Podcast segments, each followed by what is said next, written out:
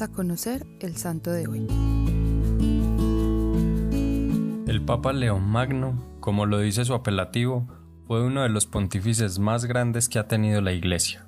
Nació en Toscana, a finales del siglo IV. Recibió una esmerada educación, hablaba muy bien el latín y lo escribía perfectamente, con tal lucidez y claridad que gracias a los cerca de 100 sermones y 150 cartas que dejó, demostró ser un excelente teólogo y un increíble pastor, lo que le alcanzó el título de doctor de la Iglesia, que en 1754 fue proclamado por Benedicto XIV.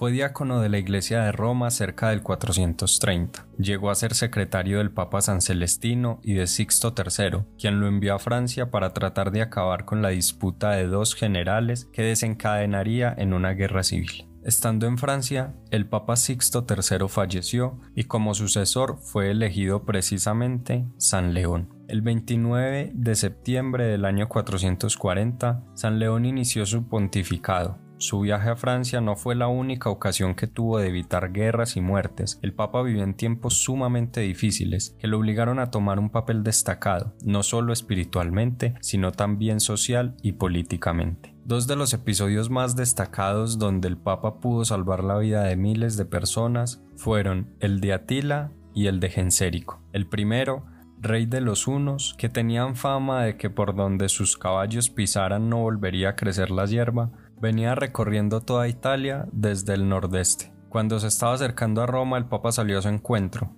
y lo convenció de que no continuara con la invasión, salvando al resto de la península. El segundo episodio fue con los vándalos de África, guiados por el rey Gensérico. Esta vez el Papa no pudo evitar que se saqueara Roma, pero sí logró que no la incendiara ni matara a ninguno de los hombres, salvando las basílicas de San Pedro, San Pablo y San Juan, donde se refugió gran parte de la población. Pero no solo a estos enemigos tuvo que enfrentarse el Papa León. El concilio de Calcedonia, llevado a cabo en el año 451, fue la asamblea más importante celebrada hasta ese entonces según el Papa Benedicto XVI. En ese concilio se leyó el Tomo a Flaviano, un texto en el que el Papa León daba luces para afirmar la unión de Jesús en su única persona, sin confusión ni separación de las dos naturalezas, la humana y la divina, rechazando así la herejía de Eutiques, que negaba la naturaleza humana del Hijo de Dios.